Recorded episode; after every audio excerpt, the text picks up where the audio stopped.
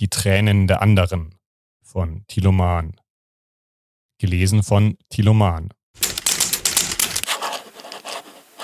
Vorlesungszeit.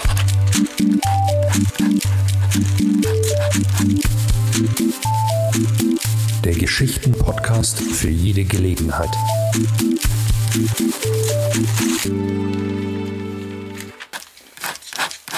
Es sollte nie wie Schumann klingen. Das ließ ihn frieren. Und Kälte kannte Valentin. Kälte war ihm sein Begleiter auf langen Reisen. Und wer wollte auf langen Reisen schon frieren? Wenn Valentin bei Fahrten im Zug schwarze gegen weiße Tasten vertauschte, ihm Halbtonschritte über die Notenzeilen rutschten, dann vor allem um zu wärmen. Es waren die Klänge, die sich dann wie Wollhandschuhe um seine bloßen Finger legten.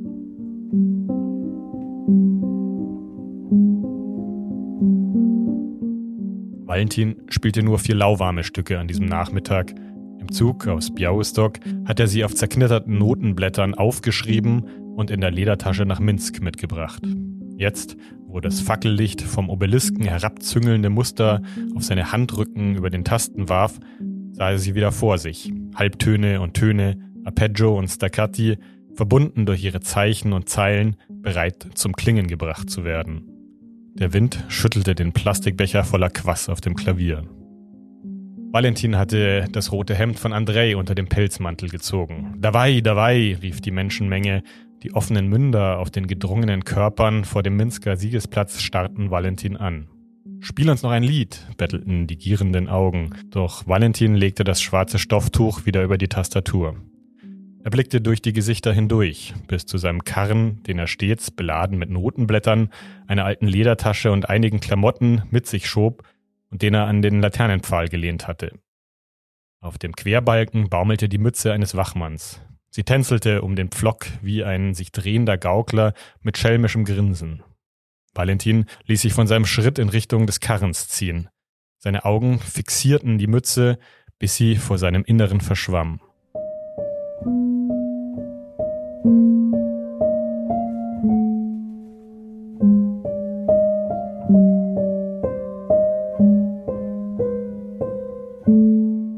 Es waren doch immer die großen, protzigen Hüte, die kleine, mächtige Leute schmückten, voller Farbe, voller Glanz, voller Darbietung.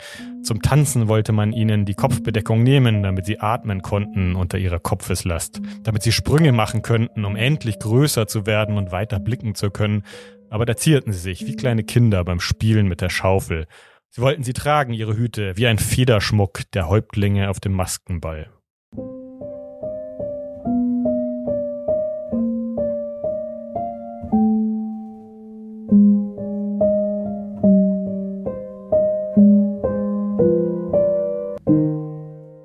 Valentin schlenderte auf den sich im Wind drehenden Hut zu. Das eine Bein zog er nach, so wie er es bei vielen seiner Besuche vor den Staatshäusern gesehen hatte. Lange Beine, kurze Beine, schwarze Socken, blaue Socken, sie alle hatten ihm gezeigt, wie Menschen angemessenen Schrittes ins Verderben gingen. Sein Vater Anatoli hatte ihn dann häufig am Ärmel gezupft und ihm in der Menge aus Menschen, in denen sich Valentin so gern versteckte, zugewispert, Pass auf, geh gerade und angemessen durch das Leben, egal wer dir entgegentritt. Diese Menschen hier gehen gerade, aber sie wanken innerlich. Jetzt glaubte Valentin zu verstehen, als er angemessen hinkend von seinem Klavier durch die Menge schritt.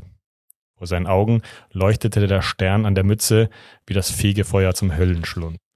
Kann ich Ihnen meinen Arm leihen? Äh, wie, wie, was? Meinen Arm? Ich hab, ich hab doch beide. Ach, wo sind, äh, ach, hier. Und da, ganz ruhig, junger Mann, sprach besänftigend der Wachmann auf ihn ein, während er sich bei Valentin unterhakte und ihn langsam stützend durch die Menge manövrierte. Ich habe Ihnen beim Spielen zugehört, von hier hinten, während ich auf Ihren Karren aufgepasst habe. Ach, Ihnen gehört die Mütze, dieses, dieses Frevelbild der Durchlaucht und des Größenwahns, das mir die Augen auszustechen versucht. Ich verstehe nicht ganz, was Sie meinen, lieber Herr. Na, was werde ich wohl meinen? Diesen hässlichen Hut, das Symbol für Erhabenheit und Niedertracht von euch allen, ereiferte sich Valentin, hektische Blicke nach links und rechts werfend, um zu erkennen, wie er sich aus den Fängen des Wachmanns befreien konnte. Hinter ihm schloss sich die Menge aus Menschen wie ein Schild, die den Hinkenden und seinen Begleitern stumm umschlossen. Der Wachmann blieb stehen, ging einen Schritt voraus und wandte sein Gesicht direkt vor das des Klavierspielers Valentin. Ich sehe ihre Wut, doch es war so viel schöner, als sie ihre Gefühle in den Tasten ihres Klaviers haben klingen lassen. Würden Sie noch das eine Lied für mich und die Menschen hier spielen? Ich versichere Ihnen, Ihrem Karren wird nichts passieren. Aber ich kann doch nicht. Oh doch. Und wie Sie spielen können, junger Pianist, das haben Sie uns allen bewiesen, schob der Wachmann hinterher, während der Valentin schon wieder leicht am Ärmel zupfend zurück durch die sich wie eine Höhle öffnende Menge zog. Valentin verstummte. Als die beiden wieder vor dem schwarzen Klavier ankamen, hielt der Wachmann inne, löste seinen Griff von Valentins Arm und blieb regungslos stehen. Valentin stand ebenfalls still. Dann setzte er sich.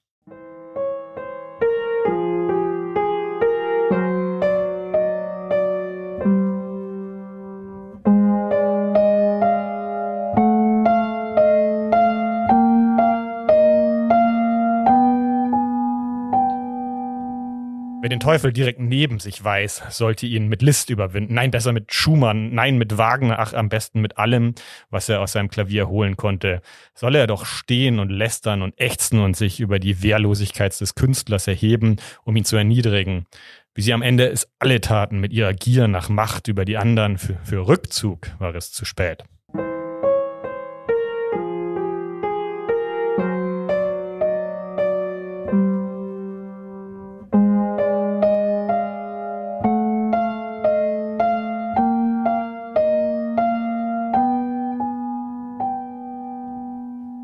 Also begann Valentin zu spielen. Er ließ sich auf den verwetzten Holzhocker sinken, gab dem Gewicht seiner Winterstiefel auf den Pedalen des Klaviers nach und schloss die Augen. Im Kopf hörte er schon die Melodie, die ihm wie Sprungfedern auf weißen Notenblättern vor den Augen tanzte, noch bevor er den ersten Ton traf. Dann ein zweiter. Die linke Hand setzt ein, spielt die schnellen Läufe ganz von allein, dann schneller, wieder ein kurzer Akkord, danach die erste Terz im gehackten Staccato durch die erste Seite, dann folgt der geschwungene, ruhige Teil. Vor Valentins Augen erschien die weite polnische Landschaft, die sein Zugfenster schmückte, während sein Bleistift die Noten auf das Papier legten.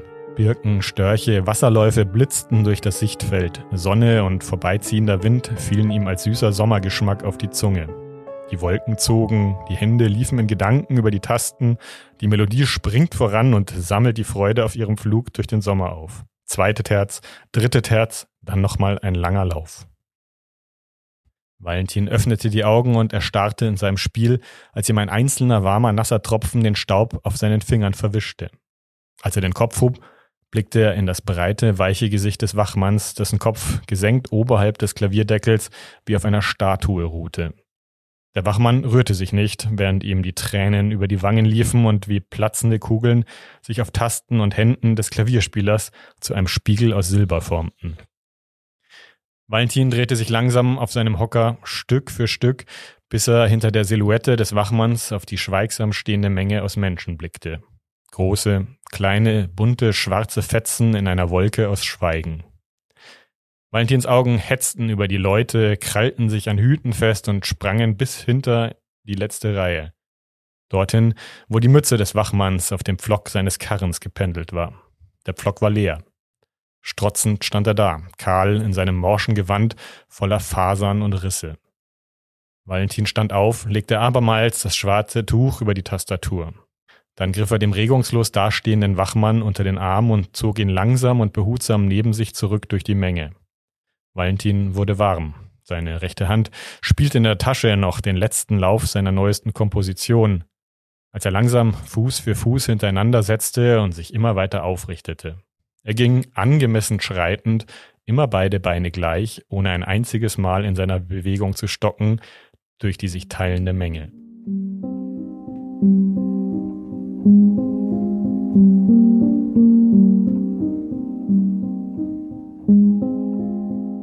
Nächsten Morgen grüßte der Winter durch die aschfahlen Vorhänge von Valentins Zimmer. Modergeruch kroch unter dem Bett hervor. Minsk war immer nur Zwischenstation für ihn gewesen, seit Valentin vor fünf Jahren die Stadt verlassen hatte. Der dritte Tag in Minsk hätte der Abreisetag werden sollen, aber ein Husten, der Valentin durch die Kehle fuhr wie ein schneidendes Schwert, ließ ihn bei jedem Versuch, sich im Bett aufzurichten, wieder zurücksinken. Andrei, rief er, wo bist du, alter Kamerad? Zum unzähligen Mal hatte Valentin das Angebot seines Freundes angenommen, bei ihm nach seinen Konzerten unterzukommen. Die kleine Dachgeschosswohnung machte seine Minsker Besuche normalerweise gemütlicher und heimeliger. Dieses Mal allerdings hatte Valentin das Gefühl, aus seinem Zimmer fliehen zu müssen. Hinter der Tür antwortete ihm Scharren und ein Knarzen auf den abgewetzten Dielen. Raus mit dir, du alter Säufer, hast es wohl mal wieder übertrieben, polterte Andrei ins Zimmer. Als er die Holztür kräftig in den Rahmen drückte, um sie zu schließen, schreckte Valentin unter seiner Decke hoch. Seine Bewegungen schienen ihm schwer und wie von Marionettenfäden gezogen, als er verstört den Kopf zur Seite drehte. Andrei, ich kann mich nicht richtig bewegen. Ich, ich fühle mich so leer. Ha, leer, wohl eher voll, alter Freund, schritt Andrei breitbeinig auf ihn zu. Nein, wirklich. Ich wünschte, ich könnte aufstehen, doch mir versagt alles in meinem Körper, wehrte Valentin mit schwacher Stimme ab, als er den Kopf ein weiteres Mal vorsichtig versuchte, vom Kissen zu heben. Leichter Schwindel trieb wie Nebel durch Valentins Kopf. Ein Rauschen im Inneren nahm ihn mit in seinen Körper. Auf eine Reise der Erinnerungen in eine Zeit, in der Valentin neugierig und offen auf die Welt zutrat. Seit über 15 Jahren hatte ihn dieses Gefühl nicht mehr überkommen.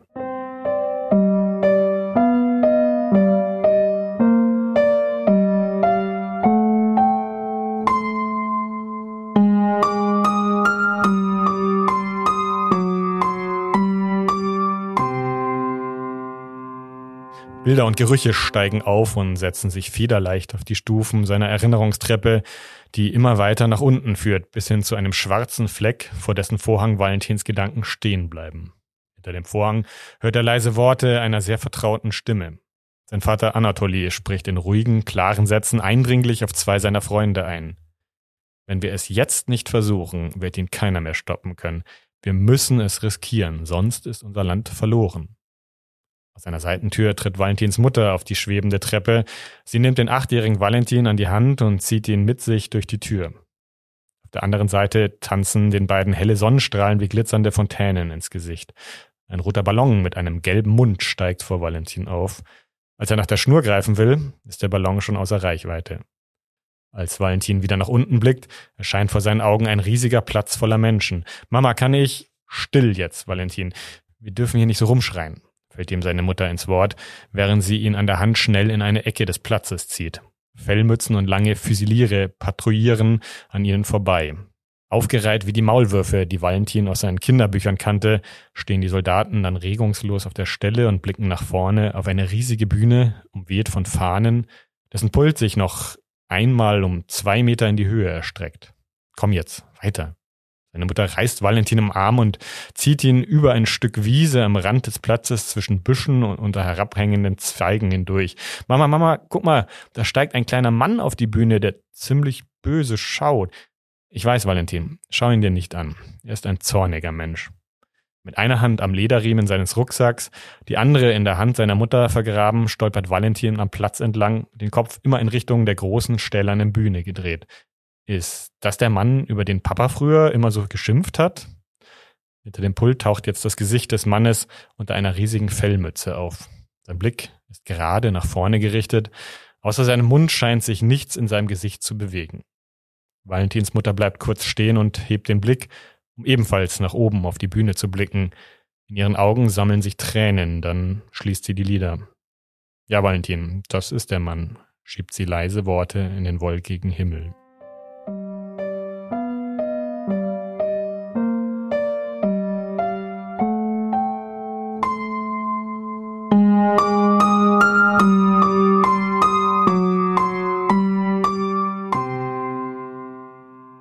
Dreimal hatte Valentin das unbewegte Gesicht des Mannes danach noch gesehen. Einmal an einer Plakatwand an der Wulica Niamir, an der er sich immer mit Jaschek und Boris auf dem Weg zur Schule getroffen hatte. Beim zweiten Mal stand Valentin mit seinem Onkel Juri am Straßenrand, als eine Militärparade vorbeizog. Die letzte Begegnung fand im Fernsehen statt. Der Mann sprach von einer hohen Treppe auf eine Gruppe von Menschen ein, die ihn anflehten und darum baten, milde walten zu lassen.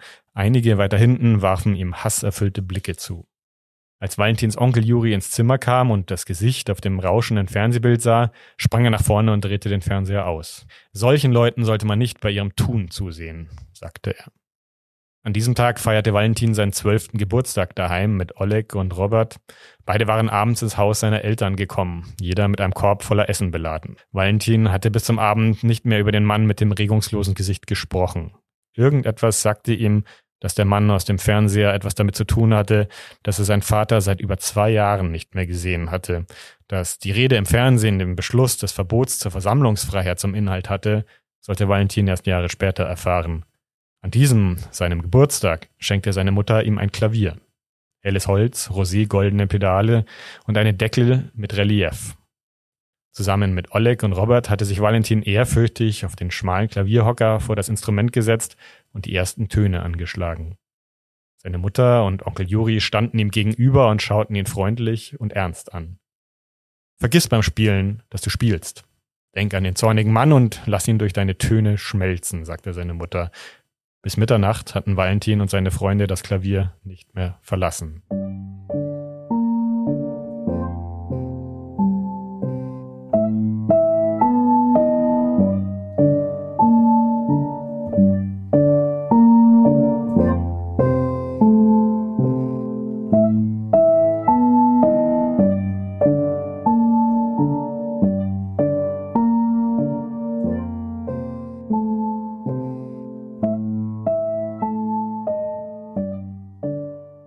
Andrejs Hand auf Valentins Stirn fühlte sich kalt und fremd an. Komm, ich hol dir ein Glas Wasser, sah Valentin die Lippen seines Freundes sagen. Der Ton schwebte weit über ihm wie ein ferner Ruf aus dem Nichts. Seine Hand krallte sich um das Tuch, das am Vorabend noch das Klavier bedeckt hatte. Der nächste Zug zurück nach Białystok würde um halb vier fahren.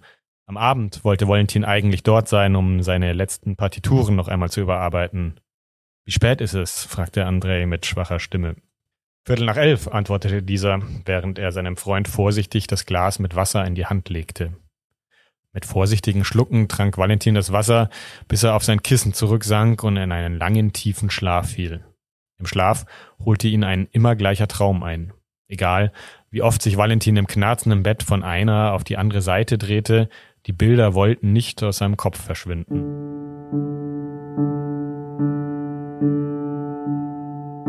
Die Fensterscheiben zittern, auf dem Sims davor klappert der Löffel in der Tasse, die Valentins Mutter ihm ins Zimmer gestellt hat. Laute, dumpfe Schläge von weit her, dann aufgeregtes Schreien.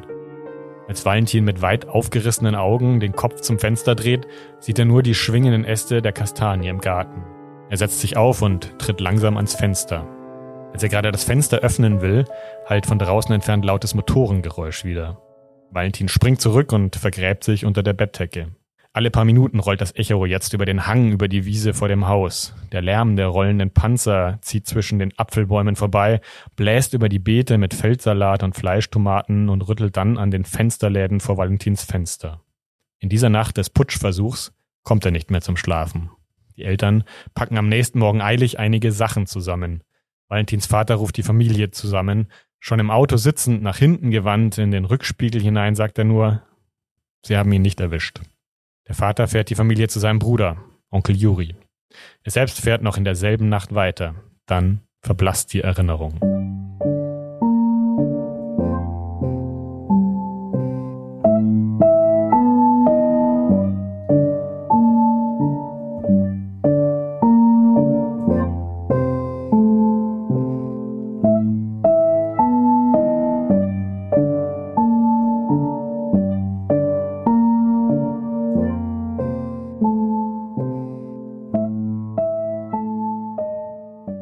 Valentin öffnete die Augen. Am Donnerstagmorgen wachte er früher auf als die Tage zuvor.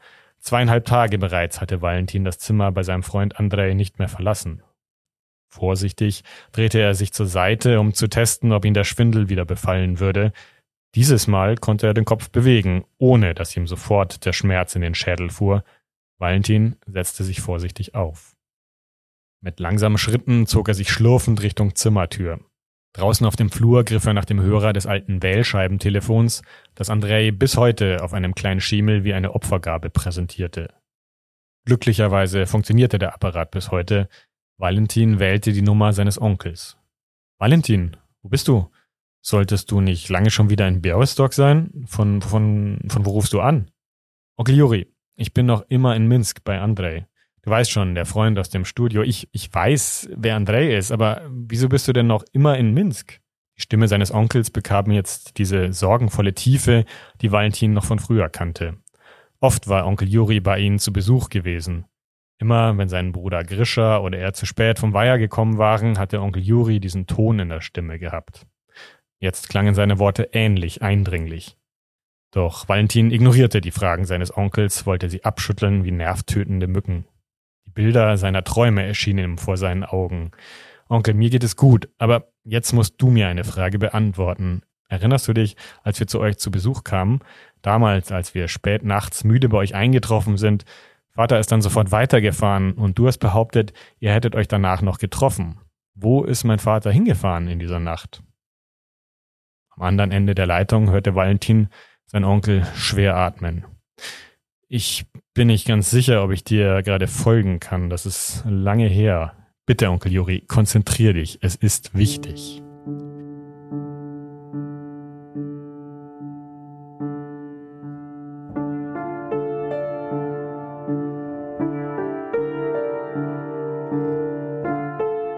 Wieder hörte Valentin über Sekunden nur die Luft, die sein Onkel wie ein Dampfkessel aus der Nase stieß.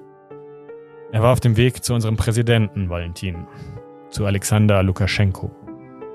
Valentin ließ den Hörer aus der Hand fallen. Er brauchte einige Sekunden, bis er wirklich verstehen konnte, was ihm sein Onkel da gerade gesagt hatte. Der Buchrücken war schon von Staub bedeckt. Einige Seiten standen halb herausgerissen aus dem Ledereinband hervor. Mindestens viermal war Valentin am Buch, das seit dem Verschwinden seines Vaters auf dem Schreibtisch lag, vorbeigegangen, ohne es anzurühren. Doch an diesem Abend war die Anziehung zu groß. Valentin schlug den schweren Einband zurück und blätterte bis zu den Seiten, zwischen denen die eingelegten Zettel hervorquollen. Auf der ersten Seite des leicht vergilbten Papiers standen Daten und Nummern. Valentin legte Zettel für Zettel beiseite. Zeichnungen, Pläne und Namen standen vor seinen Augen. Auf dem dritten Blatt stand am unteren Ende in Großbuchstaben geschrieben 16. September 1999, unser Tag für ein freies Belarus. Die Buchstaben begannen vor Valentins Augen zu verschwimmen.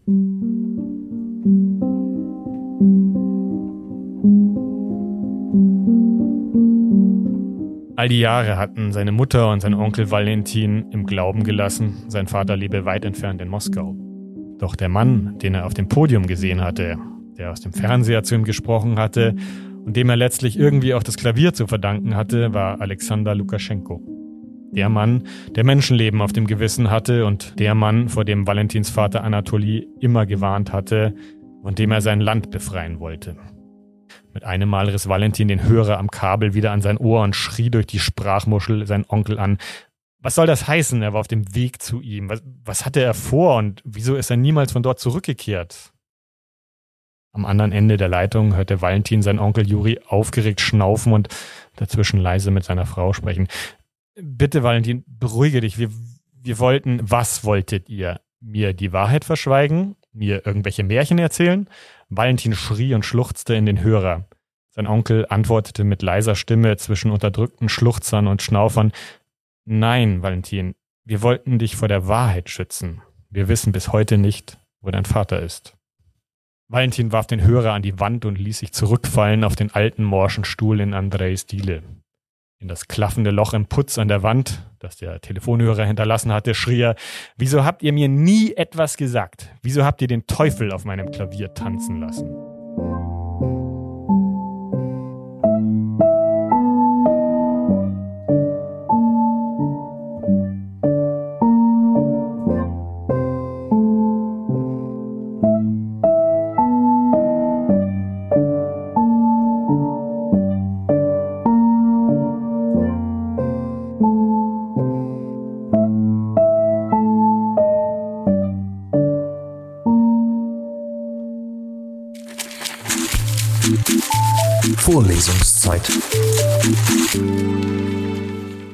Vorlesungszeit ist eine M945 Produktion. Ein Angebot der Media School Bayern.